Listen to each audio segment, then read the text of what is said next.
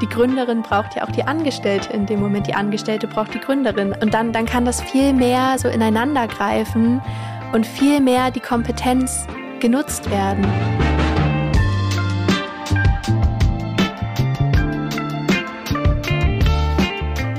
Hallo und herzlich willkommen. Wie schön, dass du dabei bist bei beziehungsweise dem Podcast für mehr Beziehungsfähigkeit in der Arbeitswelt von heute und morgen. Wir sind Julia von Winterfeld und Stefanie Schissler und Amelie. Hallo. Hallo Amelie. Amelie ist unsere Kollegin, die dritte im Bunde. Deswegen gucke ich jetzt aber nach rechts und sehe sie hier vor mir sitzen. Und Amelie ist ein Jahr schon bei uns, ziemlich genau ein Jahr. Ich glaube, paar Tage mehr. Und wir freuen uns sehr, dass du heute mit uns sprichst, und zwar über ein ganz besonderes Thema, denn heute geht es um Generation, um die neue Generation in der Arbeit und damit aber auch um die in Anführungszeichen alte Generation.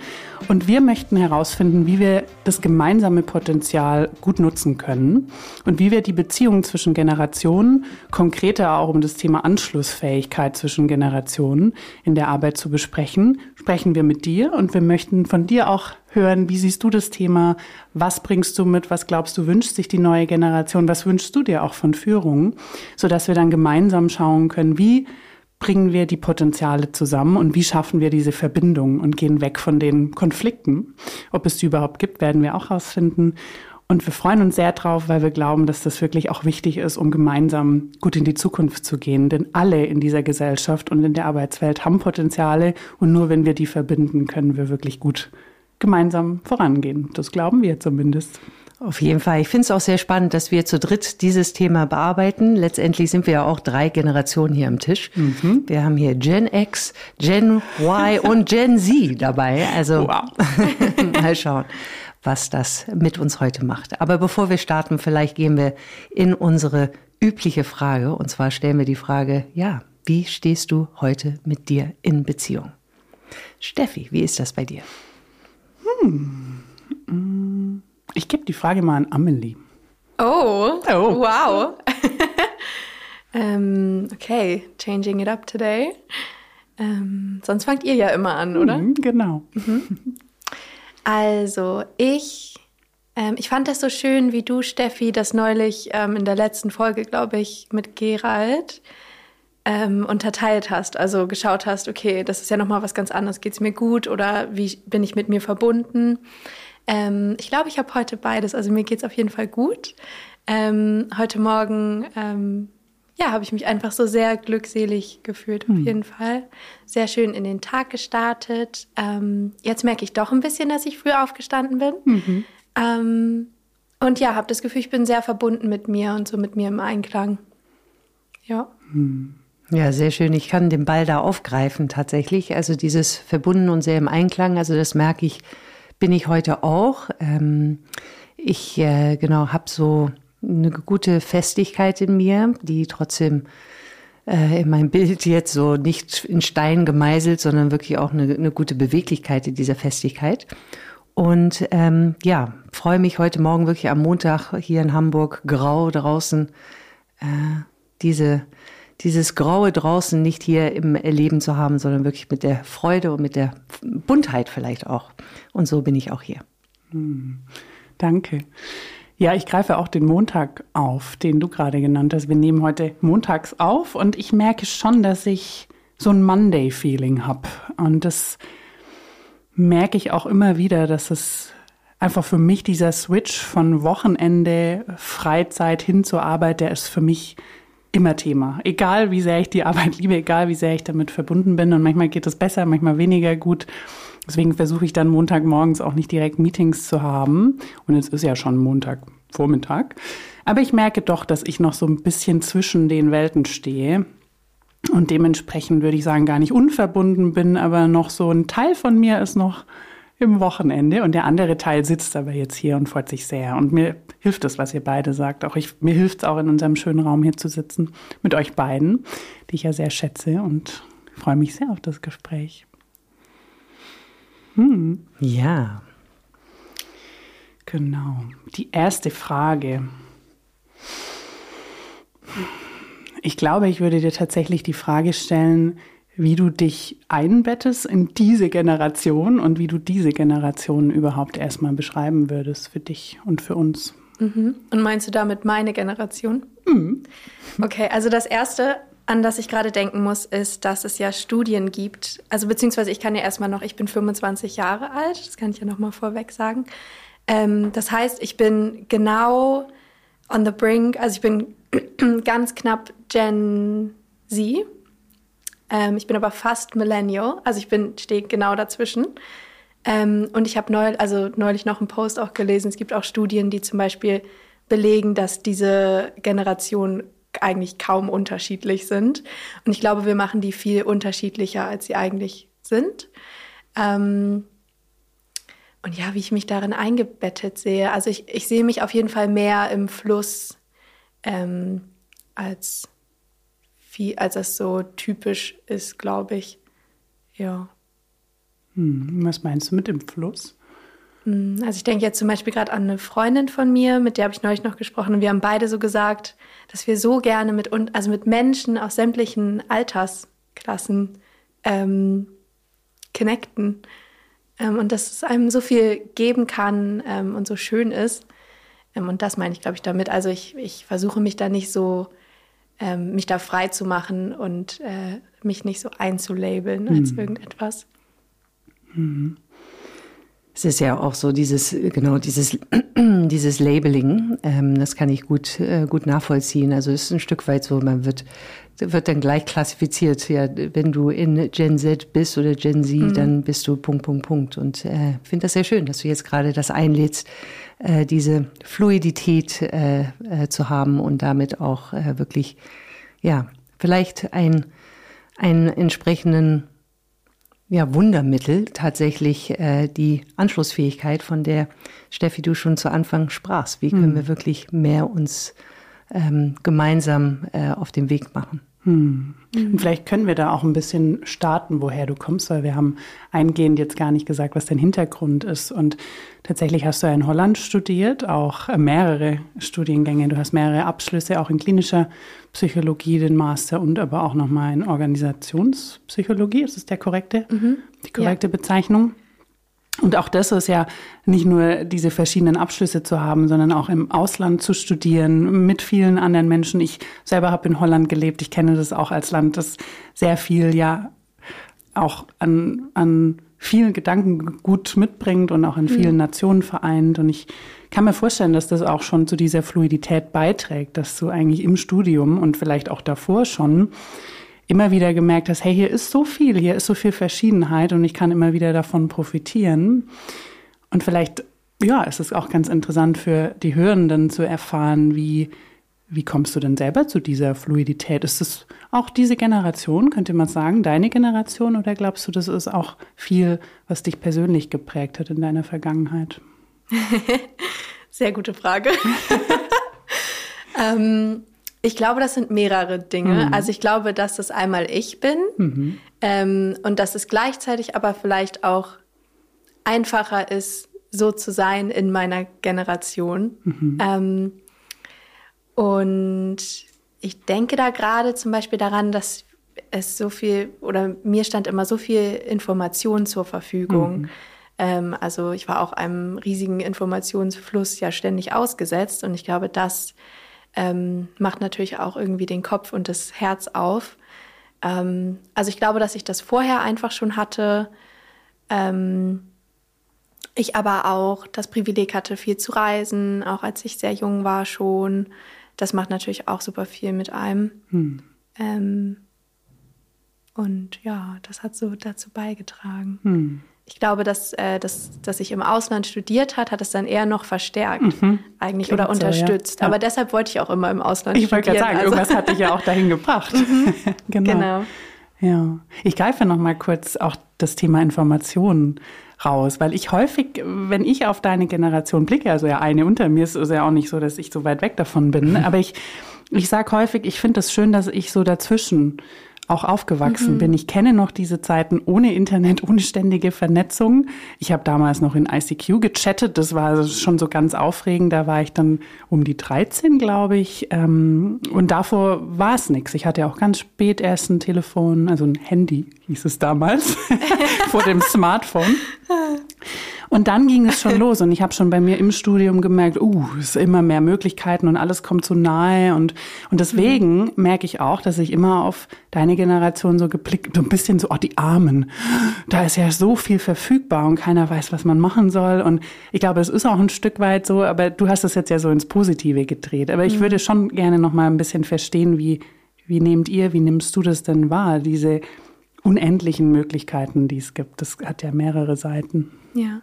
Wann hattest du denn dein erstes Handy? Boah. Also da war ich in der, also da war ich schon auf der weiterführenden Schule. Hm, ich, ich glaube in der sechsten, siebten Klasse oder so. Ja. Mhm. Mhm. Weil das war bei mir gar nicht so anders. Mhm. Ich glaube, man denkt das so schnell dann, weil ich schaue jetzt zum Beispiel auch auf meine Cousine, die ein paar gute Jahre jünger ist als ich ähm, und denke mir dann auch, oh wow, mhm. was die, also wie viel Information die immer bekommt und ähm, Genau, aber das war ja damals ein Handy. Da gab es ja nicht viel ja, ja, Information. Aber ich hatte auch, ja, ja, klar. Aber ich hatte damals auch noch ein Klapphandy ja, erstmal, okay. auch in der weiterführenden Schule. Ja. Also es, sicherlich ging das bei mir alles auch schon ein bisschen schneller als bei mhm. dir, aber so krass ist der Unterschied dann vielleicht gar nicht. Mhm. Also, oder beziehungsweise ich glaube dann, als ich meine Cousine und mich verglichen habe, irgendwann gedacht, okay, so anders ist es jetzt mhm. auch nicht. Ähm, und genau, also mal zurück zu deiner Ausgangsfrage, wie das denn für mich ist, dieser ganzen Information ausgesetzt zu sein. Ähm, also ich glaube, dass das so zwei Seiten hat, ähm, wie alles im Leben. Ähm, und denke da aber gerade erstmal so an die positive Seite und diese ganzen Möglichkeiten, die man deshalb hat. Ähm, und damit kommt dann natürlich aber auch die Herausforderung, so die eigenen Grenzen setzen, mhm. ähm, in der Realität Fuß fassen. Ähm, ja, genau. Ich denke gerade auch an ähm, so eine Quote. Ähm, die habe ich dir mal geschickt, Julia. Mhm. Und da steht ganz am Ende, ähm, ich weiß leider gerade nicht mehr genau, wie es ging, aber eine, um, they said that you can be anything, but we heard that we had to be everything. Mhm. Und das ist, glaube ich, immer so dieses Ding, so, mhm. hey, nimm die Möglichkeiten wahr, ähm, lass sie dir Freude schenken. Mhm. Ähm, und wie toll, dass das alles möglich ist, mhm. aber nimm auch den Druck raus. Ja. So, ähm, ich glaube gerade, oder ich beziehe das manchmal auch so auf mein Dasein als Frau, wo es dann so ist, wow, so viele Generationen vor mir, die so viel nicht machen konnten, wo ich dann mir so denke, okay, ich will auch irgendwie für die Frauen, die nach mir kommen, irgendwie freischaufeln und, ähm, und diese ganzen Chancen nutzen und auch ähm, das immer weiter voranbringen. So. Ähm, genau, aber, aber trotzdem muss ich nicht alles sein und mhm. trotzdem kann ich das, ähm, kann ich einfach ich sein und das mhm. Stück für Stück machen. So. Hm. Jetzt frage ich nochmal was, weil ich jetzt gerade denke, so dieses We need to be everything, das da kann ich mich schon auch damit verbinden. So dieses, ihr habt doch alle Möglichkeiten, also nutzt sie doch. Ich gebe einfach mal die Frage an dich, wie, wie war das denn in deiner, also in der Zeit, in der du in den Beruf gegangen bist? Kannst du dich da noch erinnern, Julia? Ja, lange ist es her. ah, ja. genau. Vor zehn Jahren genau. damals. genau. genau. ähm, ja, es ist so inter interessant, nicht? Denn meine, meine, ähm, ich hatte, habe auch das Gefühl gehabt, sehr viele Möglichkeiten hm. zu haben, als ich dann in dem Berufsleben einstieg. Und ähm, trotzdem ist es natürlich eine andere eine andere Skala äh, zu, zu dem, was heute ist, weil einfach nicht so viel verfügbar. Da gab es ja noch nicht mal das Internet, als mhm. ich gestartet bin. Und ähm, von daher gab es eher so klassische Wege, die man nehmen konnte und vor allem, wenn man einen bestimmten Studiengang dann studiert hatte. Ähm, und ich habe BWL, das ist natürlich sehr allgemein, dass man eigentlich alles damit machen könnte. Und doch gibt's auch klassische Wege. Von daher ähm, bin ich eher dann den Weg, der einem quasi vorgegeben worden ist, äh, eher mhm. eingeschlagen. Mhm. Und ähm, Sprich, äh, ja, mich irgendwo in irgendeinem guten äh, Unternehmen, was äh, eine, eine Strahlkraft hat, weil die Marke irgendwie strahlt, äh, da anzufangen.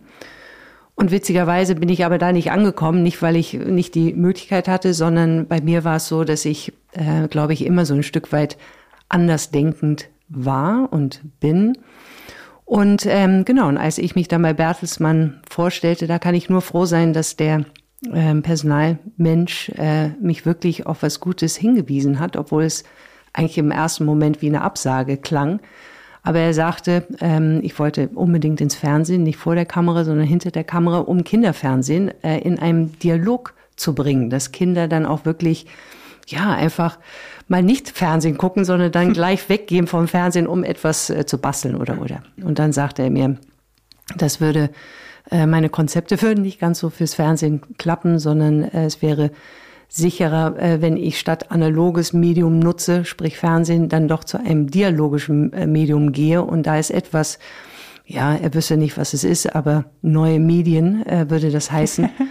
Vielleicht will ich da starten. Stimmt, ja. Und ähm, ja, und dann bin ich da hingekommen. Also insofern, ähm, ja, es gab viele Möglichkeiten, aber das Leben spielt ja dann doch äh, einfach die Dinge so rein, wie, wie es dann für einen stimmig ist. Ähm, ein Stück weit muss man einfach wissen und ich frage mich, ist das heute nicht genauso, äh, was einen interessiert, wo die eigenen Stärken liegen, wo die mhm. eigenen Neigungen liegen, wo die Talente sind und dann wird man schon auf Spur kommen ähm, und auf dieser Spur entwickelt man sich dann mhm. oder ich habe mich dann da entwickelt. Mhm.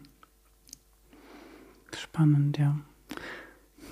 Ja, also ich, genau, ich, ich finde es, wenn ich es jetzt wieder zurückführe ähm, auf äh, eben diese verschiedenen Generationen, wie wir auch hier sitzen, dann glaube ich schon ist da, ähm, die Frage war eben gerade sehr schön dafür, so wie wachsen wir denn eigentlich auf in diesen unterschiedlichen Generationen? Weil ich glaube schon, dass es dann auf die Wertevermittlung mhm. kommt. Ähm, und vielleicht, wenn ich jetzt wieder zu Amelie mich drehe, ähm, das, was, äh, wie, wie du gerade deinen Weg beschrieben hast, sehr, sehr, ähm, ja, in verschiedenen Ländern viel gereist, äh, Möglichkeiten durchaus gesehen. Ich glaube auch, wenn, wenn du dein Handy recht früh hattest, also dass du einfach neugierig warst, was gibt's denn da alles?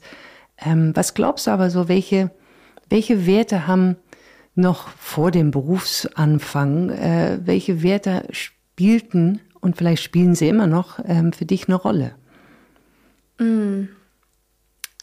Also ich würde das auf jeden Fall mal unter unterscheiden zwischen, was spielte denn eine Rolle oder was ist mir auch mitgegeben worden ähm, und was sind jetzt so meine Werte. Mhm. Guter Punkt, ja beides, bitte. ähm, ich glaube, eine, ich weiß nicht, ob das jetzt, ob ich es auf einen Wert runterbrechen kann, aber es ist auf jeden Fall ähm, ein so ein Ding, und das kann man ja gerne auch in so einen negativen Glaubenssatz drehen.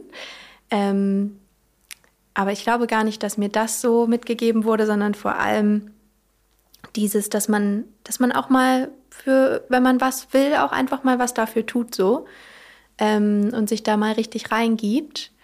Ähm, und ich glaube auch nicht, dass das äh, nur negativ. Wieso ist. könnte das verstehen? Ich glaube, dass viele ähm, denken, dass sie dann irgendwie von ihren Eltern diesen Glaubenssatz bekommen, so von nichts kommt nichts mhm. und nur harte Arbeit und nur dann ist ja, man den etwas ich wert. Schon sehr, ja. genau, genau jetzt also deshalb, ich, meinst, ja. ja. deshalb mhm. da, das ist natürlich irgendwie eine sehr feine Linie. Ne? Mhm. Ähm, aber ich finde vom Ding her ist es ja oder glaube ich, dass mir das in meiner Generation gut tut, weil ich eben äh, solange das nicht ausartet, aber eben auch mal was tue für etwas, für das ich wirklich brenne, so. Ähm, und das, glaube ich, wichtig ist, wenn alles so unglaublich verfügbar ist. Ähm, und alles immer einfach so da zu sein scheint. Hm. Ähm, ja, das ist eine Sache. Ähm, und dann glaube ich aber auch einfach so eine Neugierde, ähm, eine Wertschätzung für Dinge, für andere und für einen selber. Ähm, und wurden dir die jetzt mitgegeben oder zeichnen die dich jetzt aus? Ich glaube, die zeichnen dich viel jetzt aus, ne? Ja, ja. glaube ich auch. Aber ich glaube, ich wurde auch in denen unterstützt. Okay. Ähm, ja. Und ein Wert, der einfach so voll aus mir rauskommt, ist, glaube ich, so Freiheit.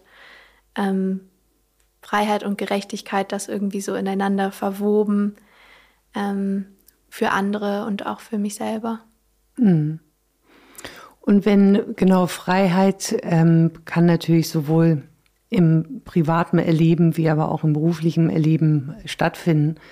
Ähm, trennst du für dich Privat und Beruf? Ist das für dich wichtig, das auseinanderzuziehen oder ist es eher, ja, wenn ich zum Beispiel den Wert Freiheit leben möchte, dann, dann ist es egal wo, aber ich will es, äh, will, will sicherstellen, dass ich diesen Wert aufrechthalte. Mhm. Ähm, also ich finde, da kann man ja auch diesen super interessanten Begriff von dem lebenszentrierten Arbeiten mhm. gleich mit reinwerfen mhm. hier. Mhm. ähm, und da scheiden sich ja die Geister, was denn nun richtig und falsch und gut und schlecht sei. Ich glaube, das ist ähm, sehr individuell ähm, und kommt auch einfach darauf an, ähm, was für einen Job man hat. Hat man gerade einen Job, den man einfach macht, um erstmal die the bills to pay the bills so ähm, oder hat man eben das Privileg, sich das rausnehmen zu können, ähm, sich so sehr überhaupt die Zeit zu haben, sich mit sich selber auseinanderzusetzen, sich mit sich selber zu verbinden und zu merken, ah, okay, das lebt voll in mir, das möchte ich irgendwie auf die Straße bringen. Hm. Ähm, und Genau, und dann, und dann verschwimmt das vielleicht schnell mal. Ähm, und dann kann man ja aber immer noch auch so seine eigenen Grenzen setzen. Okay. Damit man hm. eben auch genug Ruhepausen hat, hm. trotzdem. Hm. hm. Also ich könnte schon sehen, dass, also jetzt stellst du natürlich dich da und nicht die Generation. Ähm, äh, und ich kann zumindest feststellen, äh, dass, es, dass es für dich auch wichtig ist, wie du gerade sagst, so Grenzen zu setzen. So wie weit bringe ich mich, und das ist jetzt positiv gesehen, wie weit bringe ich mich, wie weit kann ich mich eigentlich im beruflichen Kontext einbringen und wo fängt dann auch meine Zeit für mich auch wieder an. Und ich glaube, wenn ich das jetzt mit mir und auch ich bin nicht stellvertretend für die Generation X, aber ich glaube schon, dass ich vielleicht wir es nicht wirklich gelernt haben, ähm, diese, diese, äh, diese Grenzen so klar zu setzen, sondern mhm. wir sind, ich, vielleicht eher auf dieser Ebene, ich bin eher aufgewachsen im Beruflichen zu sagen, okay, ich, ich kriege durch meinen Beruf den Status und den Wohlstand, den ich mir dann in meiner Freizeit wünschen würde, aber ich tue auch dann alles für die Arbeit, damit mhm. ich diesen Wohlstand auch bekommen kann. Ähm, also damit die Grenzen nicht ganz so sozusagen so scharf gezogen, äh, wann höre ich auf mit Arbeit, um einfach wieder in die Freizeit zu kommen, ähm, sondern ich tue alles, um vielleicht irgendwann mal dann äh, diesen äh, vermeintlichen Wohlstand, weil ich glaube schon, dass, ähm, dass wir in unserer Generation durchaus finanziell ähm, äh, getrieben waren. Es gab ja Wachstumsmöglichkeiten. Mhm. Von daher war das, ähm, ja, ähm, glaube ich, keine, keine, keine entsprechende Ressource, die ich zumindest gelernt habe. Ähm, war einfach nicht, nicht, nicht gegeben. Weiß nicht, wie ist es äh, für dich, Steffi? Oder wenn du jetzt hm. dich selbst, aber vielleicht auch repräsentieren für die Generation? Hm. Also ich, ich habe mich auch gerade gefragt, ist das meine Generation oder wo ich herkomme? Hm. Weil ich würde so sagen, ich habe beides, weil, weil ich so in meiner Arbeitszeit und wie lang ist das jetzt? Acht, neun Jahre. Ähm, und natürlich mit, mit äh, also ich habe angefangen mit 14 zu arbeiten, immer nebenher. Also ich habe, ja, also da schon viele Jahre mehr hm. in dem Sinne. Und bei mir war es wirklich, wie ich aufgewachsen bin, ist, du bist die Arbeit. Und die Arbeit ist alles. Und dementsprechend gibst du dich auch da voll rein. Mhm. Weil neben dem ist gar nicht so viel wichtig. Und genau, dann sorgen wir aber auch damit dafür, dass wir Sicherheit haben. Ähm, später dann. und da hatte ich zum Glück mit meiner Mutter auch eine Person, die die immer gesagt hat, was ist denn dieses später? Also ich bin doch jetzt. Mhm. Ähm, also die hat schon einen Kontrast dazu gegeben. Die hat mir auch immer gesagt, mach, das Wichtigste ist, dass du was findest, was dir Spaß macht, weil du verbringst da so viel Zeit. Aber darüber war eben, du verbringst da so viel Zeit. Mhm. Und dann so aus meiner weiteren Familie kam immer das Typische, was willst du denn werden, war immer die erste Frage. Und ach, das, hm, hm, ah, da verdient man aber nicht so gut. Also es ist, war schon sehr auf Leistung. Und ich komme aus Süddeutschland, für alle, die es nicht wissen oder hören, ähm, aus dem Schwabeländle. Und da ist ja scharfe, scharfe Häusle baue. Und das ist auch ganz, ganz wichtig. Mhm. Und wer kein Häusle, eigentlich wer kein richtiges Haus hat, ähm, ist auch auf jeden Fall weniger wert. Also da hat Einkommen, Beruf sehr viel mit Status zu tun. Und dementsprechend ist es auch das, was total wichtig ist. Und dann habe ich so im meinem Arbeiten irgendwann gemerkt, hey, es könnte auch anders sein. und deswegen hatte ich, glaube ich, hatte ich irgendwie so beide Seiten ähm, und sehe aber auch schon, was sich jetzt tut, auch so Dinge wie, dass man über die vier Tage Woche sprechen kann. Wir hatten das ja auch von einem Kunden letzte Woche gehört. Vielleicht kommt es bald, wo ich so gedacht habe, wow, das ist ein Traditionsunternehmen. Wenn die davon sprechen, dass die Vier-Tage-Woche kommt, dann ist es echt nicht mehr so weit. Und da habe ich aber zu meinem Einstieg war das so, ja, fünf Tage und dann auch auf jeden Fall noch viel mehr. Also ich habe mhm. keine Grenzen gesetzt, als ich in die Arbeit gekommen mhm. bin. Mhm. Auch weil es mir viel Spaß gemacht hat. Das ist dann mhm. natürlich auch so ein Punkt weil ich das Gefühl hatte, ich kann mich da schon viel verwirklichen, ähm, aber dann gebe ich mich auch komplett rein. Ja. Hm. Hm.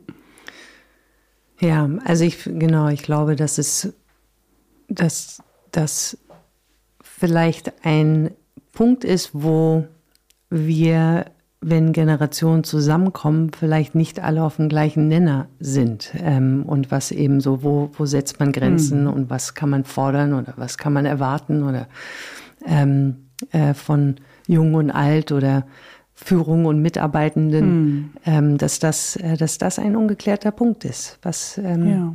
Wie weit geht man? Aber würdet ihr jetzt sagen, dass ich von uns dreien hier ähm, am meisten und am, am ehesten Grenzen setze?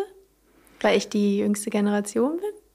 Nee, ich glaube, also ich würde das nicht sagen, vielleicht weil auch unser Kontext ähm, ein, ein offenes und klares Miteinander fordert zumindest und wir das mhm. einfordern.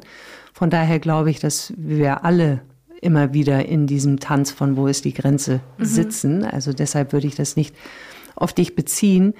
Und doch, was ich merke, zumindest von meiner Seite, ist, dass dir das viel bewusster ist, mhm. ähm, als es mir auf jeden Fall sowieso in deinem, ähm, in deinem jetzt entwickeln im beruflichen Leben ähm, und gleichzeitig auch, ähm, ja, mir nicht immer bewusst ist, sowieso. Von daher bin ich sehr dankbar, mhm. auch wenn du es jetzt nicht immer aktiv reinbringst, aber ich habe schon das Gefühl, dass es dir bewusster ist und somit macht es mir bewusster so. Mhm. Und wir können ja schon mal ein bisschen auch gucken, was ist denn die Generation, weil es gibt ja einige Stereotype, zum Beispiel, dass diese Generation einfach weniger arbeiten will. Und das hören wir auch, wenn wir mit Führungskräften aus ähm, einer älteren Generation zu tun haben, dass das schon auch häufig eine direkte oder unterschwellige Kritik auch ist. Vielleicht auch aus einem Mangelbewusstsein raus. Ich habe damals so viel gegeben, jetzt sollen die doch auch so viel geben. Da würde ich gerne einmal kurz hingucken gleich. Und ich frage ja auch immer gern, warum ist das so? Und du hattest das vorhin genannt, Julia. Ich, ich glaube, es ist ja auch immer gut zu wissen, um zu verstehen, wie Generationen, und jetzt mache ich sehr einfach, agieren, zu wissen, woher kommen sie.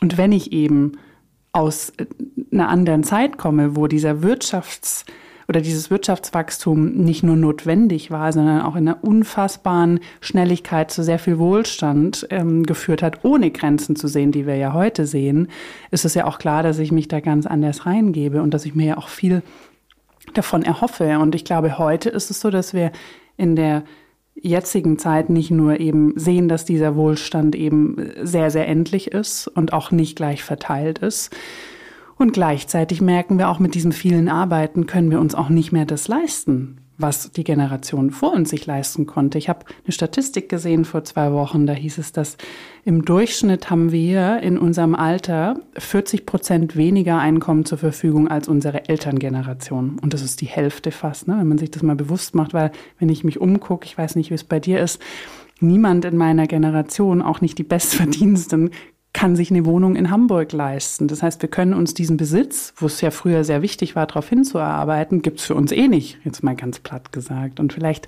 wechseln sich auch so die Werte. Jetzt ähm, viel gesagt, aber würde, ich gebe es einfach mal rüber. Was, was sagst du denn dazu? Also ich glaube, dass es äh, ganz arg auf das Bewusstsein von der ähm, Person einfach ankommt. Und mhm. mit Bewusstsein ähm, meine ich jetzt ein Bewusstsein für diese Dinge, die du da gerade aufgezählt hast. Ähm, und ich glaube auch einfach, dass dieser ganze Wohlstand, der entstanden ist, auch nicht alle, aber viele Menschen ähm, in eine Situation gebracht hat, die einfach sehr, ähm, sehr sicher hm. war ähm, und wo sich auch ähm, so also intergenerational Trauma so ein mhm. bisschen auflösen konnte oder richtig mal hochgekocht ist und ans Licht kommen konnte. Ähm, und dass das so ein bisschen ähm, das äh, Bewusstsein dafür freigeschaufelt hat, wo auch ähm, dieser Drang und teilweise dieser Zwang, äh, so viel zu arbeiten, mhm. herkommen kann. Ähm, und ich glaube, dass es halt so ein bisschen kippt äh, in meiner Generation, dass da halt viele sind, die halt sagen, nee, dieses, das, ähm, gerade was du ja auch gesagt hast, ist, es, es lohnt sich halt nicht mehr für die Wohnung oder so. Mhm. Also, und klar kommt, es kommt ja dann auf die individuellen Ziele drauf an, aber mhm. die Frage ist halt, ähm, könnten wir das überhaupt noch schaffen? Und nee, es, es, so Ressourcen sind endlich. Ähm, und ja, einige von uns könnten das jetzt immer noch schaffen, wenn äh, wir uns völlig kaputt arbeiten, hm. aber eben nicht mehr so viele wie in Generationen vor uns. Und da sind dann eben viele dabei, die so sagen, okay, dann mache ich da jetzt nicht mit.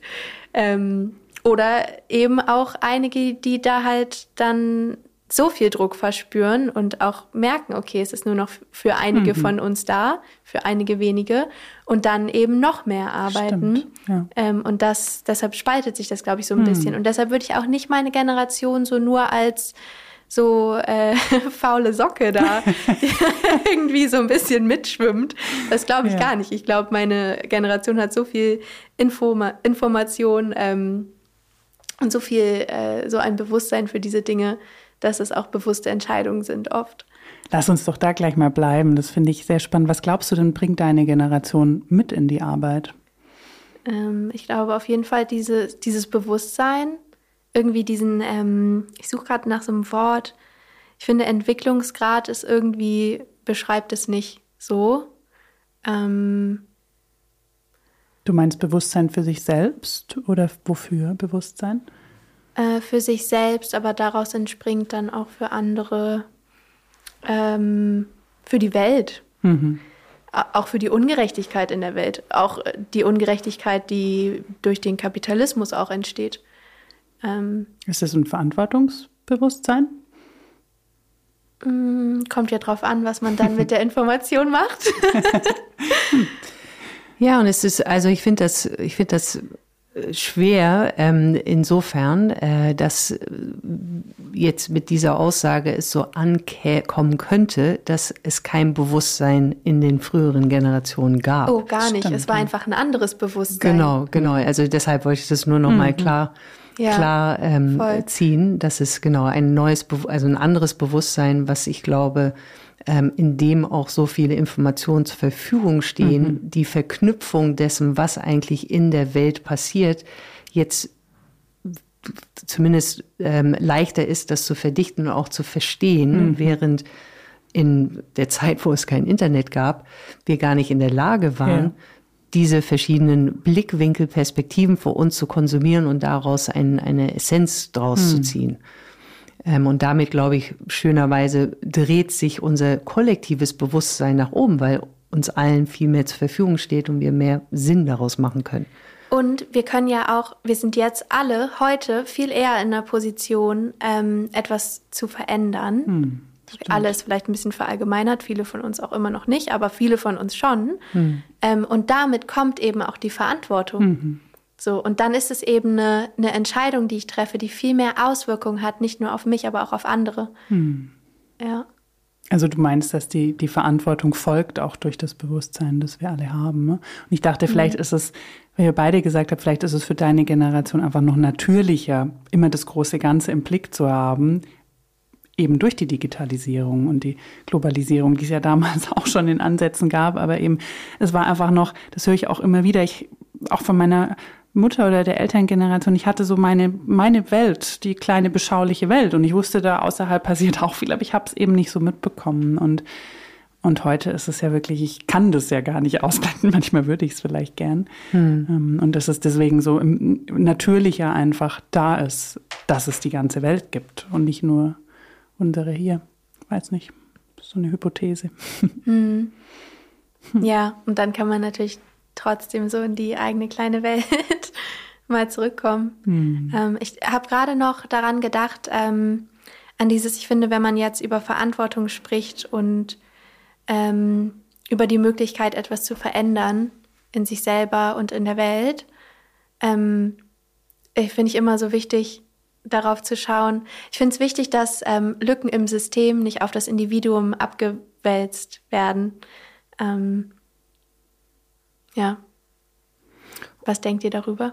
Genau, oder vielleicht noch einmal kurz die Rückfrage, um, um da anzuschließen. Wie meinst du, da kannst du ein Beispiel darüber geben? Was heißt denn Lücke? Um was, und wie wird diese Lücke dann auf das Individuum zuge, ähm, also versucht äh, zu, zu, äh, zuzumachen? Mm, also jetzt zum Beispiel mal ein, ähm, oder ein Beispiel. Ich weiß nicht, ob es eine Lücke im System ist. Vielleicht ist es auch die falsche oder keine äh, Benennung, die das gut beschreibt. Mhm. Ähm, aber es ist ja so oft so mit zum Beispiel ähm, Fair Fashion, dass dann das Individuum anfängt, ähm, irgendwie das Geld zusammenzukramen, um ganz bewusst einkaufen zu gehen äh, mhm. und nur noch äh, Sachen, die ethisch hergestellt wurden und nachhaltig hergestellt wurden, obwohl man ja auch hinterfragt werden kann, ob also hinterfragen kann, ob jetzt ein T-Shirt, was mit neuer Öko-Baumwolle hergestellt wird, ob das wirklich nachhaltig sein kann. Ähm, aber da habe ich jetzt noch ein ganz anderes Fass aufgemacht. aber ich wollte eigentlich nur sagen, dass ähm, man ja auch einen Schritt zurücktreten kann und schauen kann, okay, können wir vielleicht erstmal das System irgendwie ähm, verändern, damit dann nicht am Ende irgendein privilegiertes Individuum da sitzt und nur noch versucht, dieses äh, nachhaltige, ethische Baumwoll-T-Shirt zu kaufen. Ähm, Genau, also dass nicht der, der ganze Druck dann auf das einzelne Individuum fällt. Und klar, einzelne Individuen verändern dann im Aggregat auch wieder das System. Aber kann man nicht vielleicht ähm, irgendwie politisch oder sonst wie irgendwas vornehmen, damit es nicht diese Individuen sind, die dann bottom-up ähm, irgendwie versuchen, da irgendwas einzeln voranzutreiben unter Anstrengung. Mm, mm. Also ich, ähm, genau, ich, es ist ein großes Feld. also jetzt gerade reinnehmen und deshalb. You are welcome. Ja, thank you.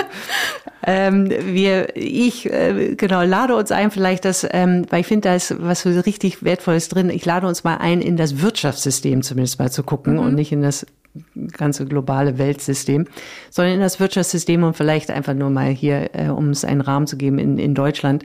Ähm, und das Wertvolle, was du noch hinzugefügt hast, war, ähm, ja, dass das Individuum versucht und in meinen Gedanken, also das sagt es, ah, vielleicht ist es dieses Individuum in der jüngeren Generation, die versuchen wirklich was Neues anzubieten und es lässt sich aber nicht zwingend systemisch und jetzt blicke ich auf ein Unternehmen, ähm, vielleicht wo Führung, ähm, die doch äh, noch ältere Generationen sind, äh, das nicht unbedingt zulässt, dass das Individuum, ein jüngerer Mensch in dem Unternehmen sagt, zeigt, macht, was mhm. eigentlich gut wäre. Mhm. Ähm, und von daher, genau, wäre, wäre das interessant zu, zu analysieren. Ähm, treten da so zwei Dynamiken gegeneinander und ist es eben Individuum mit Individuum, Individuum heißt jüngere Generation mit vielleicht der Chefführungskraft, oder ist es das System, was wir verändern müssen, sprich wie das Unternehmen oder wie das Wirtschaftssystem vonstatten geht? Dem ich folgen können. Ja, ja also ich, ja. ich hatte auch gerade so den Drang, äh, das auf die Arbeitswelt zu ziehen und ja auch zu gucken, wenn wir herausfinden wollen, wie diese Potenziale gut genutzt werden können aus verschiedenen Generationen, liegt ja dahinter, dass wir das Gefühl haben, das ist noch nicht so und dass mhm. es so einen Konflikt gibt. Und ich erinnere mich an das Vorgespräch, wo wir dann, wo ich so gesagt habe, ich will jetzt nicht sagen, so die junge Generation, weil du vielleicht damit ein Thema hast und dann hast du gesagt, nee, das habe ich gar nicht, aber ich habe so ein Thema damit, wenn wir in die Arbeitswelt kommen und dann andere so tun, als wären wir so Junior und hätten noch keine Erfahrungen, könnten nichts beitragen. Und ich habe jetzt, glaube ich, schon das ein bisschen rausgehört bei dir, Julia, so dieses, ich nenne es jetzt die junge Generation. Menschen, die neu in die Arbeitswelt kommen, haben ja nicht nur den Vorteil, dass sie neu auf das System blicken, sondern dass sie auch ganz neue Ansätze mitbringen können. Und dass das ja schön wäre, wenn das wertgeschätzt wird. Aber manchmal ist es eben so, dass das dann gar nicht gehört wird oder gehört werden kann, weil ich bin ja schon viel länger hier. Und das ist ein natürlicher Konflikt, der erstmal da ist, weil ich weiß genau, wie es läuft und du nicht. Vielleicht können wir darüber mal sprechen. Sehen wir diesen Konflikt? Ähm, das erste, was mir da kommt, ist, ähm, dass wir das auch noch um, umformulieren können. Also mhm. Menschen, die noch nicht so lange in diesem System sind. Die meisten kommen ja nicht neu rein und fangen erst nach dem Studium oder nach der Ausbildung an zu arbeiten. Ähm, und dann kommt es natürlich irgendwie auch immer auf den Kontext drauf an. Ne? Wie viel wird da angenommen? Wie viel wird abgelehnt? Warum wird abgelehnt? Warum wird angenommen? Ja, und das macht es eigentlich auch aus irgendwie. Hm.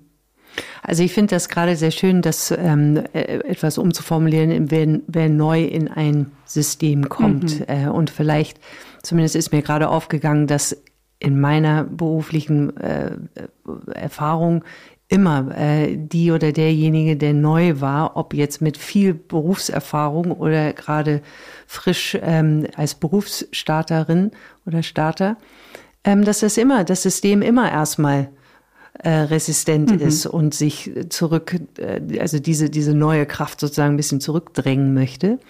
Ähm, weil eben das läuft so, wie es läuft. Und das mhm. macht man, weil das so ist mhm. ähm, und gar nicht so in Frage stellt. Insofern wäre es Vielleicht ist es mit ein Generationsthema, vielleicht ist es einfach nur, ähm, wer in das System reinkommt. Aber wie können wir es zulassen, dass diese, diese ähm, äh, ja, neu, neuen Gedanken, ein neues Bewusstsein überhaupt in ein Unternehmen oder in, einem, in einer Organisation äh, sich reinfinden kann? Hm. Was braucht es da? Ähm, gerade wenn wir über Beziehungen sprechen, was braucht es denn da wirklich? Äh, prozessual, strukturell können wir vielleicht einiges noch hinzufügen. Hm. Also ich glaube, dass es super wichtig ist, dass diese ähm, Wertschätzung da ist, Offenheit dafür ähm, und das aber auf, auf beiden Seiten. Also Offenheit dafür, was Neues mit reingebracht wird, aber auch was schon da ist. Mhm. Ähm, also das ist nicht irgendwie alles, was da ist, ist falsch und alles, was neu ist, ist falsch, so, mhm. ähm, sondern wie kann man das irgendwie äh, zusammenbringen? Und ich glaube, oft sind es einfach noch so Strukturen, so ja, das ist jetzt die Junior-Rolle ähm, und so und so gilt es, sich zu verhalten und wir, wir spuren dich jetzt hier auf, bis du perfekt äh, geformt bist ähm, und dann kannst du wieder in die Nähe, in die neueste äh, nächste Rolle äh, rutschen und da dann wieder dich umformen lassen. Mhm. Und ich glaube, dass es halt so ein bisschen auch weggeht von dieser Anpassung ähm, hin dazu, was einfach ähm, natürlich da ist und natürlich float. Ähm, und dann mit diesem Interesse füreinander und für die Sache zusammen dieses Potenzial zu entfachen. Hast du denn ein Beispiel aus deiner eigenen Erfahrung oder aus deinem Umfeld, wo du denkst, oh, da ist es wirklich gut gelungen? Äh, ja. Wir. Danke.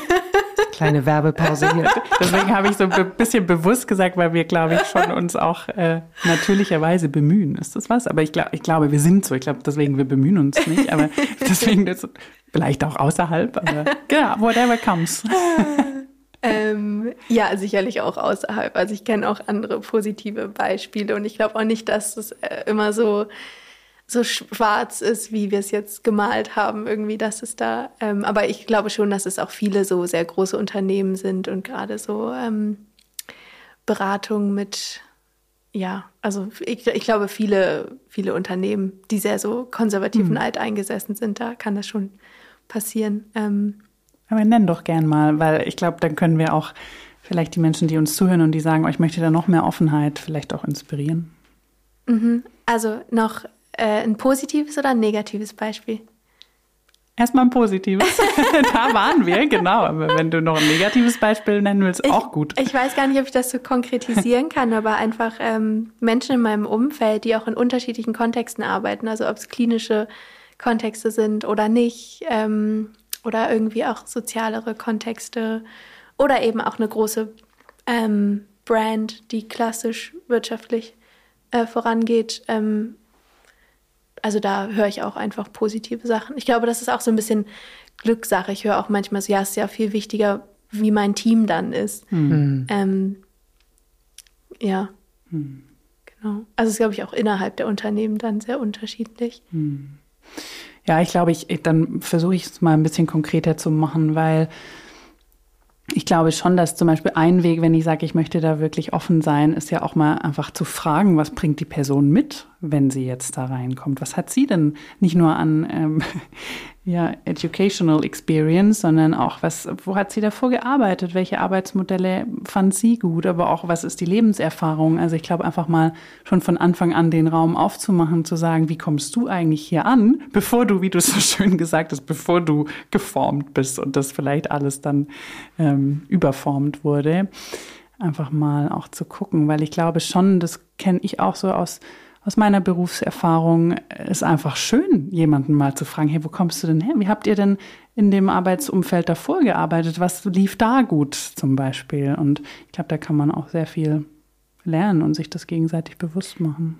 Ja, nur ähm, das, das reicht ja nicht. Also ich glaube, mhm. wenn du das sagst, dann ist das so schön, weil du das dann einfach, du, du, ich glaube, du fragst mich das dann zum Beispiel und dann erzähle ich dir das und dann bist du gleich so, ah, oh, toll und das machen wir jetzt damit und ähm, hier guck mal, das dann sagst du so, das bringe ich noch mit und dann verbinden wir das und dann entsteht was total mhm. Schönes in, äh, in Co-Kreation als das Team, was wir sind, was wir auch in unserem Teamprodukt ähm, äh, hochhalten, diese Co-Kreation. Und ähm, ich glaube aber, dass es eben in vielen Unternehmen auch immer noch gefragt wird, ähm, aber gar nicht unbedingt ähm, um das dann so, so pur, also mhm. aus so einer mhm. puren Intention ja. zu benutzen, sondern vielleicht so, ah, wo könnte das denn irgendwie passen? Wo können wir das denn in unsere Struktur, die hier gerade besteht, äh, ähm, eingliedern, um dann Kapital noch weiter voranzutreiben? Mhm. Äh, und dann, dann ist eben, also ich, ich finde immer so wichtig, deshalb sage ich das jetzt, das reicht halt nicht, weil die Frage ist halt, A, was ist die Intention dahinter, das zu fragen?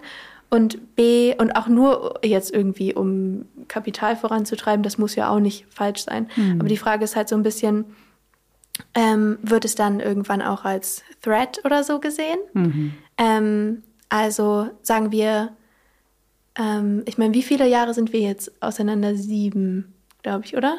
Acht, ja. Acht. Mhm.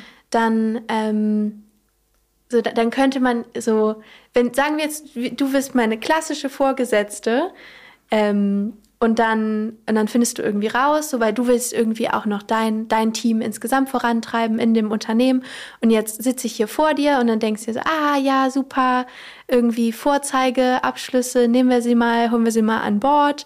Ähm, davon könntest du ja eventuell auch geblendet sein. So, vielleicht habe ich ja gar nichts drauf. So gut, ich habe drei akademische Abschlüsse, aber vielleicht ist ja gar nichts dahinter.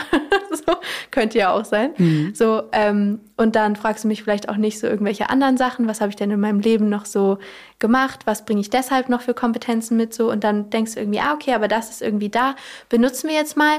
Aber ich fördere sie auch nur so weit, weil sonst ist sie ja irgendwann Threat für mich. Mhm. Was, wenn sie irgendwann meine Position irgendwie mhm. angreift und so viel, da schwingt ja noch so viel mit. Mhm. Irgendwie. Mhm. Das heißt, es muss schon eine offene Haltung sein und nicht aus so einem Nutzensgedanken rauskommen. Genau, und da ja. ist es vielleicht sehr idealisiert zu denken, dass mhm. es ähm, so bedingungslos immer sein kann, weil mhm. es ist ja einfach ein transaktionales Dasein mhm. in der Arbeit. Ja, ein Meistens. Geben und Nehmen. Ja. Wäre schön, genau. Genau. Ähm, ja. Aber eben dann wieder die, die Gestaltung davon mhm. ist halt wichtig. Mhm. Ja, und es geht dann, ähm, genau, es geht ja dann noch eine, eine Ebene weiter. Also nicht nur, dass die Art und Weise, mit welcher Intention gefragt wird ähm, und wie pur oder wie ehrlich oder wie offen, wie, äh, wie wertvoll man wirklich diese Frage stellen möchte. Aber dann auch so, was die Rollen an sich angeht. Also wie betrachtet man denn Rollen? Die eigene Rolle, und jetzt hatten wir gerade, ähm, Ami hat du gesagt, so wenn jetzt Steffi äh, deine Vorgesetzte wäre, ähm, hat das schon eine Dynamik da drin. Ähm, wenn wir es jetzt einfach rausnehmen aus unserem Kontext, Führungskraft und Mitarbeitende, ähm, äh, Arbeitgeber, Arbeitnehmer, ähm, was gibt's noch, ähm, was weiß ich, Teamlead und Teammensch. Also so diese ganzen Labels, die wir auch noch hinzusetzen, machen ja was mit hm. uns. Und wir glauben zu wissen, was eigentlich diese Rolle heißt und glauben dann daraus ableiten zu können, wie wir eigentlich uns verhalten hm. haben. Hm. Und ich glaube, dass das in größeren Strukturen als wir drei, ähm, also sprich in Unternehmen, die, die plus drei sind, vielleicht 15.000 Menschen oder, ja. oder andere Größe. Kleiner Sprung. dass, äh, dass dann diese, diese Rollen und die äh, Verantwortlichkeiten plötzlich eine andere Dynamik mit reinbringen und damit mhm. auch gar nicht mehr zulassen, möglicherweise These, dass ein äh, Teammitarbeitende oder mit, Mitarbeitender äh, ein anderes Verständnis hat von einer Teamleitungsrolle. Und somit ist schon nicht mehr möglich, dass die Mitarbeitenden sagen können, nee, wir machen es jetzt anders. Weil da schon so fest in uns drinsteckt, was diese Rolle eigentlich hm. inne hat. Also hm. insofern, ähm, genau, glaube ich, äh, ja, wie, wie können wir, wie können wir da vielleicht es schaffen, ähm, ich weiß, es ist jetzt äh, ein Stück weit, mh, hm, ja, sehr, sehr vereinfacht gesagt, aber wie schaffen wir trotz dieser Strukturen, trotz Rollen und Verantwortlichkeiten immer noch auf Augenhöhe miteinander zu sprechen? Und bedarf es eine Trennung auf der Beziehungsebene und auf der sachlichen Ebene? Oder mhm. auf der, auf der fachlichen Ebene vielleicht ist ein besseres Wort. Und was meinst du mit dieser Trennung? Ja, also, dass, dass auf der Beziehungsebene es möglich ist, auf Augenhöhe zu sein und auf der fachlichen Ebene kann da eine ah. Unterschiedlichkeit sein, wo der Fachkompetenz unabhängig von Rolle einfach dann ein, ein mehr, also ein, ein, ein mehr Gewicht hat, weiß ich nicht, wie man es ja. so bekommt. Und wir beziehen uns aber zu sehr auf die Beziehung und damit auf die Rollen, die wir innehaben und vielleicht und also weniger, was denn auch die fachliche Kompetenz, die durchaus bei Mitarbeitenden liegen kann und nicht bei der mhm. Führungskraft. Mhm. Wo dann ja auch wieder dieser Punkt kommen kann, den Amelie sagt, ne? Was ist, wenn mir das dann Gefahr wird in meiner Rolle, wenn ich merke, genau. ich glaube, das ist einer der höchsten Konflikte für Führungskräfte, auch bei sich selber zu merken, oh shit, meine Mitarbeitenden sind kompetenter als ich. Wofür bin ich denn jetzt noch da? Ne? Und vielleicht ist das auch so ein Grundkonflikt ähm, zwischen alter neuer Generation, ähm, weil wir sind ja die Weiseren, wir wissen ja, wie es läuft und auf einmal wissen die irgendwie auch, wie es läuft ähm, und eben auch in diesen verschiedenen Rollen. Mhm. Und das heißt, ich müsste zuallererst erstmal versuchen, also dieses, diese Angst wegbekommen, dass jemand anders besser ist als ich. Also dieser dieser wertfreie Raum. Ich kann es gar nicht, ähm, weil man ja auch immer so das Gefühl hat, auch mit dieser ganzen Klima, ähm, Debatte und auch Lützerath jetzt, ähm, so die neue Generation will uns da was wegnehmen und die will uns Sachen verbieten. nee, das ist eine gute Intention. Also so irgendwie so, ich krieg's nicht, vielleicht kriegt's ihr. Also das erste, was mir kam, war ähm, gerade als Julia noch gesprochen hat, war so dieses diese Rollenbeschreibung ist ja gar nicht das Problem. Es ist hm. ja total okay. Also so Julia, du bist ja Gründerin du bist auch meine Chefin, ich bin hier Angestellte. So, das ist einfach so.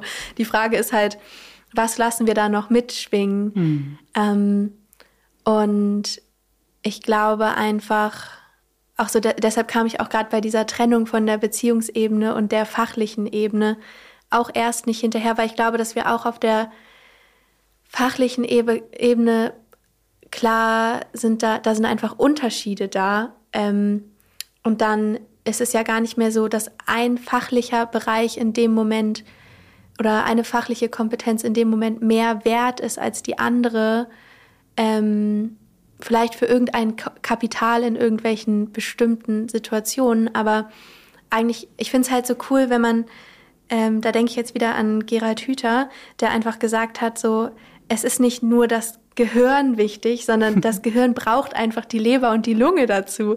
Und genauso ist es ja auch, also auch in der Organisation so. Und ähm, die, die Gründerin braucht ja auch die Angestellte in dem Moment. Die Angestellte braucht die Gründerin. Also so, mhm.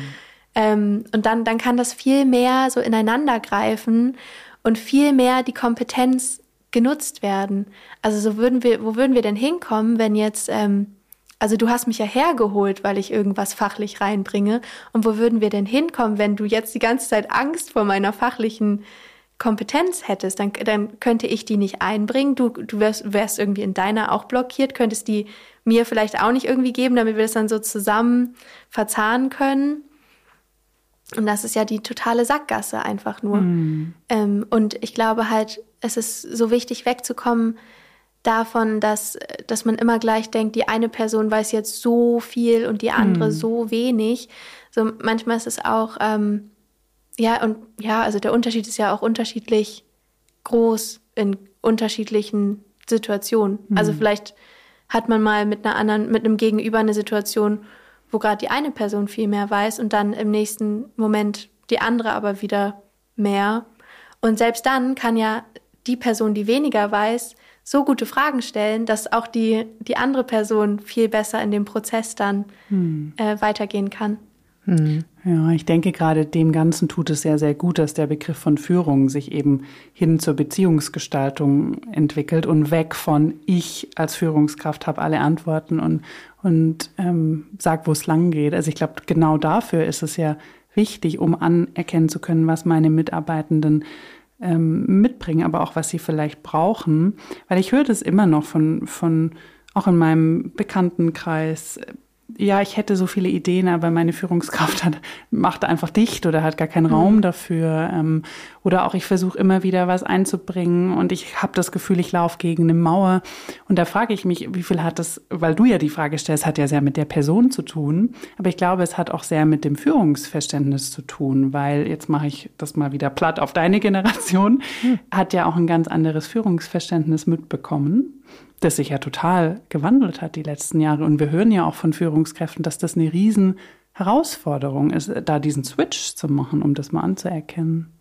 Nee, absolut, absolut. Und ich glaube, ähm, genau, wenn ich mich da hineinversetze und ich kann mich natürlich auch beziehen auf meine Zeit vor Soulworks, ähm, die, wie ich schon eingangs gesagt habe, wir haben schon viel gearbeitet, um dann sozusagen Mittel zum Zweck, um dann unseren Wohlstand auch zu sichern, um Wachstum auch bei uns selbst zu haben. Und damit haben wir eine, eine, ja, eine, eine Karrierefahrt. Hm. Ich verallgemeiner jetzt, aber ich hm. würde sagen, schon die Mehrheit ähm, entsprechend sich diesem Weg genommen und dann ja. irgendwann mal für die einen weniger, für die anderen mehr saßen wir dann in der Position, wo wir endlich sein wollten. Hm.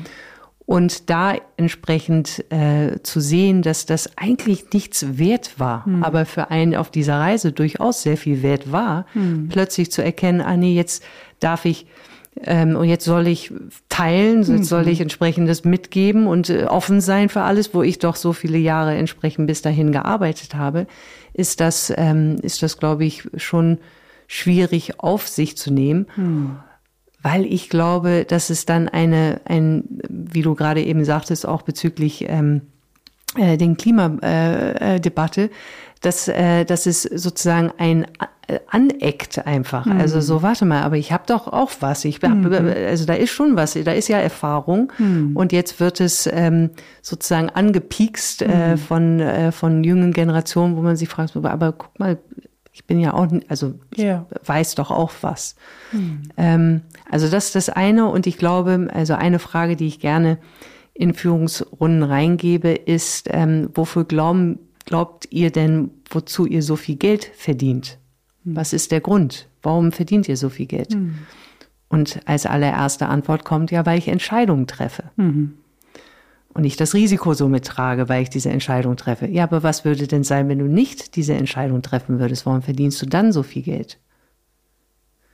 Naja, kommt erstmal Stille, so, mm, ja, weil ich ja oft dafür sorge, dass das Team oder dass entsprechend die, ähm, ja, die Prozesse laufen oder oder.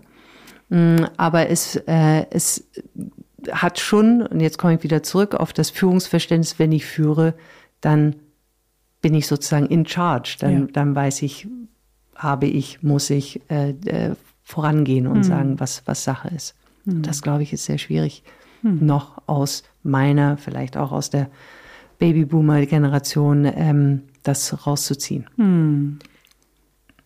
Ja, eine Sache, die mir da gerade kam, war auch so dieses, ähm, dann jetzt Menschen in, also dann gilt es jetzt auch Menschen in Führungspositionen auch nicht ihr Wissen abzuerkennen, mhm. sondern das Hatte auch anzuerkennen. Auch. Ja und das auch wertzuschätzen ja. und nicht immer nur so dieses, oh ja, und jetzt der alte weiße Mann mhm. und irgendwie, und da ja dann, das ist ja auch eine absolute Projektion von einfach Systemdynamiken auf dieses Individuum in der mhm. Führungsposition.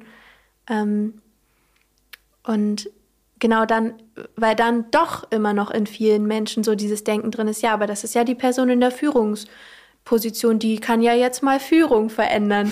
Und nee, das können wir auch einfach wieder nur zusammen verändern. Ja, ja. Also wenn ich jetzt äh, da jemand, der mich führt, dann kann ich ja als mitarbeitende Person auch diesen Menschen unterstützen, dabei Führung zu verändern. Hm. Ja, und ich hatte auch so diesen Begriff, so Respekt einfach. Und ich glaube schon, vielleicht ist das eine falsche Hypothese, aber ich, ich glaube, dass auch die neue Generation auch manchmal gut daran tut, diesen Respekt auch zu zeigen, weil das höre ich auch von Führungskräften. Ich würde mir auch mal wünschen, dass die auch mal nach meiner Erfahrung fragen, weil ich bin ja hier schon so viele Jahre und und das ist, glaube ich, das, weil ich glaube, man könnte jetzt ganz einfach sagen, gegenseitiger Respekt, aber vielleicht hat die jüngere Generation hier mehr Anteile, während die alte Generation mehr Anteile in Richtung Offenheit hat. Also das ist so ein bisschen, wir gucken gegenseitig, was, was braucht mein Gegenüber, sodass wir gut auf diese Augenhöhe kommen können. Und mit Anteilen meinst du dann, dass das getragen wird von der Person? Genau, ja, okay. Ja. Hm. Ja, also da könnte ich auf jeden Fall auch ähm, äh, zustimmen. Oder da würde ich auch zustimmen. Und ich glaube, es wäre interessant, äh, also wir waren jetzt gerade ein Stück weit bei der Führung selbst.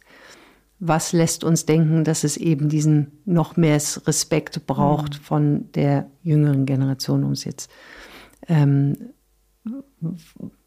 wo lässt denn dieser Respekt nach? Mhm. Was, was lässt, sag ich mal, vielleicht verallgemeinern, dass es diesen Respekt nicht gäbe. Hm.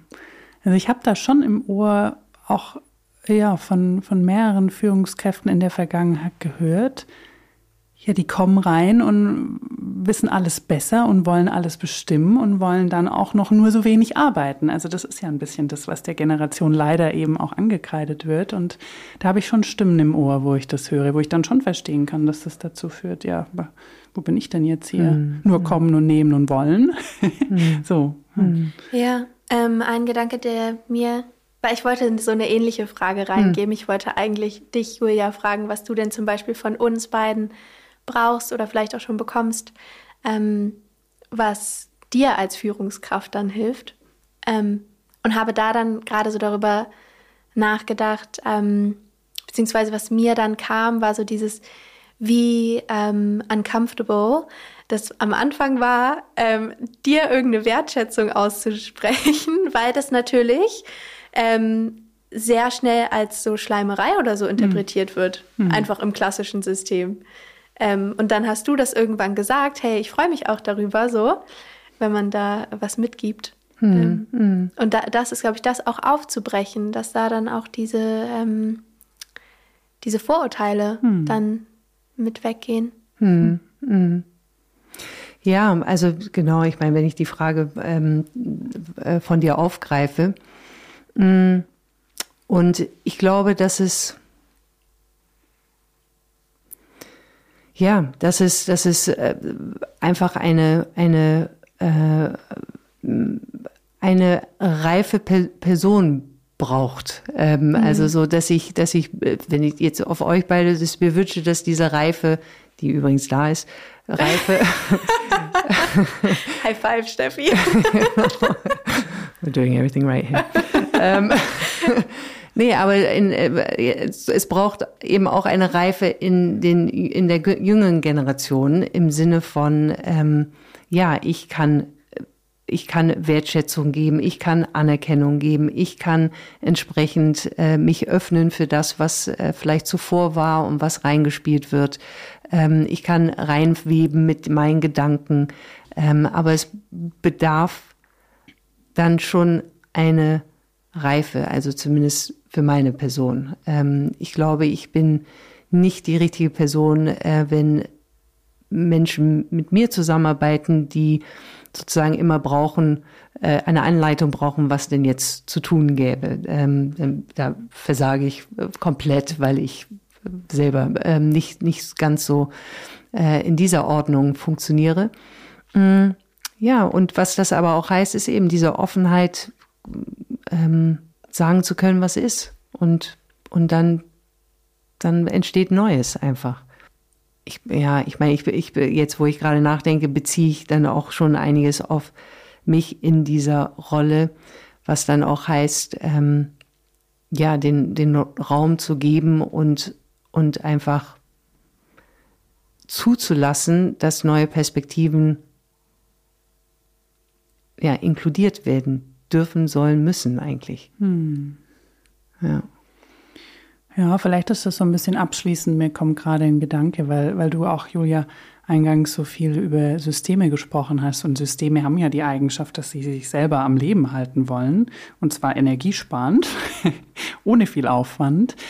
Und ich denke gerade, ja, gerade an, an größeren, größere Unternehmen sind ja unfassbar komplexe Systeme, die erstmal alles so machen wollen, wie es ist und wie es bisher gemacht wurde, weil das funktioniert und das spart Energie. Und dann dachte ich eben, genau, kommt eben was Neues rein in das System. Das hattest du ja gesagt. Und das sagt erstmal, wir könnten hier Dinge anders machen und ist erstmal Gefahr damit. Und deswegen glaube ich, dass Führungskräfte sich extra bemühen müssen, um dieses Gefühl nicht automatisch zu vermitteln, weil das ganze System ja das vermittelt. So, wir machen ja alles schon immer so und wir wollen uns nicht verändern. So, vielleicht ist das nochmal eine eine Einladung an Führungskräfte neben dem, was die neue Generation ja auch tun kann, hast du ja auch gerade gesagt, was du dir wünschst, sodass dass auch wirklich Führungskräfte sich bewusst machen, dass sie einfach nochmal mehr extra Offenheit mitbringen können, ähm, um das System auch auszugleichen und um der neuen Person, egal ob sie jetzt die junge Generation ist oder nicht, auch das Gefühl zu geben, dass sie wichtig ist und dass sie wertvolle Inhalte mitbringen kann. Mhm. Ich habe gerade auch noch ähm, an, also weil du einmal die Offenheit aufgelistet hast, ähm, aber ich auch glaube, dass die Selbstkenntnis auch wichtig ist. Mhm. Ähm, also Julia, du sagtest ja gerade, dass du jetzt nicht so die führende Person bist, die irgendwie eine Anleitung gerne vorgibt und dann sagt A, B, C, so das und das haben wir immer schon so gemacht und deshalb mach das jetzt bitte so. Ähm, und das muss ja aber auch nicht falsch sein, wenn jemand so führen möchte. Vielleicht ist es ja auch in, einer, in einem gewissen Kontext äh, total sinnvoll, total, so zu führen. Ja. Und dann ist es aber wichtig, dass die Führungskraft sich selber so gut kennt, dass sie weiß, sie führt in diesem Moment so und dann eben auch jemanden einstellen kann, der oder die in dem Moment dann auch so arbeitet und gerne so empfängt und das dann einfach ausführt. Hm. So, weil dann entsteht auch gar nicht erst so dieser Konflikt von, also was, wenn zum Beispiel diese Führungskraft jetzt jemanden einstellt, der aber super viele Ideen hat und sowieso immer erstmal ganz viele Fragen stellt und sich das dann irgendwie überlegt und dann sich das irgendwie selber zusammenkleistert, wie die Person das gerade ausführen möchte. So, dann ist das ja in dem Moment gar nicht passend. Und dann haben wir wieder eine Beziehung, die nicht funktioniert zwischen der Führungskraft und der angestellten Person. Hm. Genau, und ich, ich denke gerade so an, an Amy Edmondson, die ja ähm, Psychological Safety wird ja so gern genutzt gerade, aber ich habe das Gefühl, es wird leider seltenst in der eigentliche Tiefe richtig verstanden, die es mitbringt. Und sie hat ja drei Stages und die zweite, wenn ich es richtig im Kopf habe, ist Inviting Participation. Und da dachte ich, das ist eigentlich so ein schöner Begriff jetzt dafür, dass ich eben zur Mitarbeit einlade. Und das heißt nicht, wir machen hier alles neu. Das heißt aber, ich lade dich ein, dass du mitarbeiten kannst. Das heißt, ich muss auch deine Person ähm, mit reinbringen. Und ich finde, das ist so eine ganz schöne Brücke zu dem, was du sagst, weil wenn ich das alles verneine, wird ja die Person auch direkt wieder gehen, weil sie sagt, ich kann mich überhaupt nicht einbringen. Ähm, aber es geht auch nicht darum, dass sie dann alle Ideen immer zu jeder Zeit einbringen, sondern ja, dass das bewusst eingeladen wird, finde ich einen schönen Begriff. Und die Selbstkenntnis, glaube ich, die hm. in uns allen, nicht? Also äh, je mehr ich weiß, also je mehr Selbsterkenntnis ich habe, umso mehr erlaubt es diese Inviting Participation und gleichzeitig What am I inviting myself to? Mhm. Nice question. Wait a minute. What am I doing ja, ja, dann äh, würde ich sagen, Amelie, du weißt ja schon, was kommt, aber vielleicht mhm. gibt es trotzdem noch mal den Überraschungsmoment, weil dann kannst du jetzt vielleicht das Gespräch noch besser abschließen. Okay. Immer wieder so schön zu wissen, dass die Aufgabe dann bei unserem Gast oder Gästin ist, alles zusammenzufassen. Und es geht nicht auf. Ja, ich habe schon probiert, es aufzu. Ha. Aha. Yes. Bam.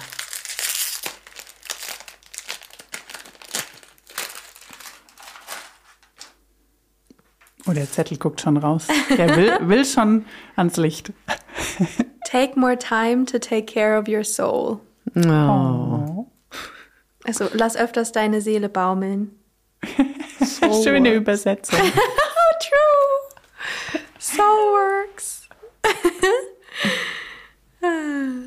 also jetzt ist es an mir, das zu interpretieren, genau, was uns das genau. sagt. Genau, was uns das sagt aus diesem Gespräch.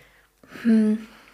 Ähm, also es wäre ja, ja, einfach take care of yourself, weil dann kannst du auch ähm, auf andere Acht geben mhm. und anderen dabei helfen, dass sie ihre Seele baumeln lassen können und da, dass wir das für uns selber und für andere machen, ähm, ob wir angestellt sind oder führen. Ähm, mal, ja, wenn wir unser eigenes Glück so fördern, dann können wir auch der anderen Person viel eher ähm, helfen dabei, das auch für sich zu tun. Hm. Schön. I agree, genau. Gut, ja, dann ganz, ganz lieben Dank, Amelie, dass du hier mit uns in unserem Podcast sein konntest und hier bist in Hamburg. Es war ein wirklich sehr, sehr, sehr schönes Gespräch. Ich glaube, ähm, ja, wir könnten jetzt noch viele weitere Themen mit dir gerade besprechen, weil das so fließend immer sich anfühlt. Und ähm, danke auch an alle Zuhörenden, äh, hier wieder bei uns gewesen zu sein. Und äh, wir freuen uns immer wieder über jegliche Nachricht oder entsprechende Rückmeldung. Schreibt uns gerne oder schaut einfach bei Instagram, LinkedIn vorbei und gibt uns eine Rückmeldung. Vielen Dank. Vielen Dank auch, auch, von mir. Danke, Amelie. Es war wirklich ein, ein schönes Gespräch. Also ich hatte das Gefühl, es war mehr ein Gespräch zu dritt, als es sonst war. Und jetzt kommt auch gleich noch die Reflection. Also noch nicht abschalten, wenn ihr noch mögt.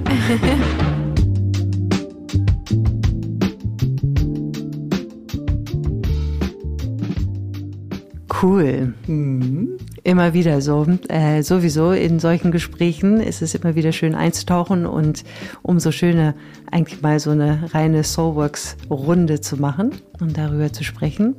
Ja, was wäre denn so deine eine Essenz, die du daraus ziehen würdest? Mhm. Ich dachte gerade noch, ja, wie schön, weil ich so das Gefühl hatte, wir haben selber auch viel mitreflektiert heute, dadurch, dass Amelie ist ja auch Amelies Natur, viele Fragen zu stellen. Ähm, und das hat man, glaube ich, gemerkt, dass sie uns auch immer wieder Fragen gegeben hat. Das war ganz schön. Und ich glaube, daher ist auch meine Essenz wirklich diese Offenheit. Und das finde ich ist auch manchmal so ein, so ein viel genutzter Begriff. Deswegen nenne ich das einfach das Interesse. Ähm, und das passt sogar zu Gerhard Hüther. Also dieses, ich finde einfach was, was ich mögen kann in der Person. Das, dahinter steckt ja auch dieses Interesse für den Menschen, der mir da gegenüber sitzt. Und das ist das, was nicht nur Generationen, sondern was ja auch Menschen an sich zusammenführt, ist einfach dieses Interesse aneinander zu haben. Und Interesse heißt nicht nur, wer ist diese Person, sondern was bringt sie mit, wie denkt sie, was glaubt sie und dann auch immer die Frage zu stellen, warum denkt sie das? Woher könnte sie kommen? Was hat sie erfahren in ihrer Vergangenheit, in ihrer Herkunft, damit sie so denkt? Also ich glaube, das ist für mich echtes Interesse, das auch tief geht und das Menschen wirklich verstehen will. Und das nehme ich so mit für mich, ja, weil ich glaube, dann braucht man das andere gar nicht mehr, wenn das da ist. Ja. ja. Also genau, kann ich, kann ich absolut auch nehmen und ich würde äh, nochmal so in meinen Worten das beschreiben als, äh, wie, wie gehen wir denn auf die äh, auf die Insel des Gegenübers rein und schauen dann wirklich, ja, was, was macht diese Person aus, was ähm, ähm, sind Bedürfnisse, was sind Möglichkeiten, was sind Perspektiven. Und ähm, genau, und ich nehme aber auch noch mit dieses, ähm, das war eigentlich eher so zu Anfang, ähm, wo wir äh, nochmal schauten, ja, was, was heißt so Grenzen, äh, Grenzen nehmen, Grenzen ziehen, ähm, was privat, was beruflich ist. Äh, mhm. Und da aber auch eben zu schauen, wie können wir in einem guten in einer guten Fluidität wirklich miteinander zusammenarbeiten ja. und trotzdem Grenzen respektieren bei allen ähm, mhm. ähm, äh, da drin. Ja, also so was, äh, was heißt, was, mh, hm, wann ist Feierabend sozusagen Feierabend mhm. äh, und wann, ähm, wann ist eben ein gemeinsames Draufschauen auf etwas wichtig und wertvoll. Mhm. Ja, weil das ja auch, wie du sagst, ne, dann wichtig ist, weil nicht nur unterschiedliche Generationen, sondern unterschiedliche Menschen unterschiedlich stark sich in die Arbeit einbringen wollen und können und das ja auch zu jedem Zeitpunkt sich verändern kann. Und mhm. deswegen kann es okay sein, wenn ich als Führungskraft heute 60 Stunden mache und meine Mitarbeitenden nur 30 oder andersrum. Ähm, so einfach dieses, ja, jeder hat seine anderen Grenzen, nehme ich da auch nochmal mhm. mit. Das fand ich auch nochmal schön. Mhm. Danke dafür. genau. Ja. Also nochmals schön, danke fürs Zuhören bis zu dieser Stelle auch. Und Vielen Dank. Wir freuen uns, wenn du beim nächsten Mal dabei bist. Bis dann. Tschüss.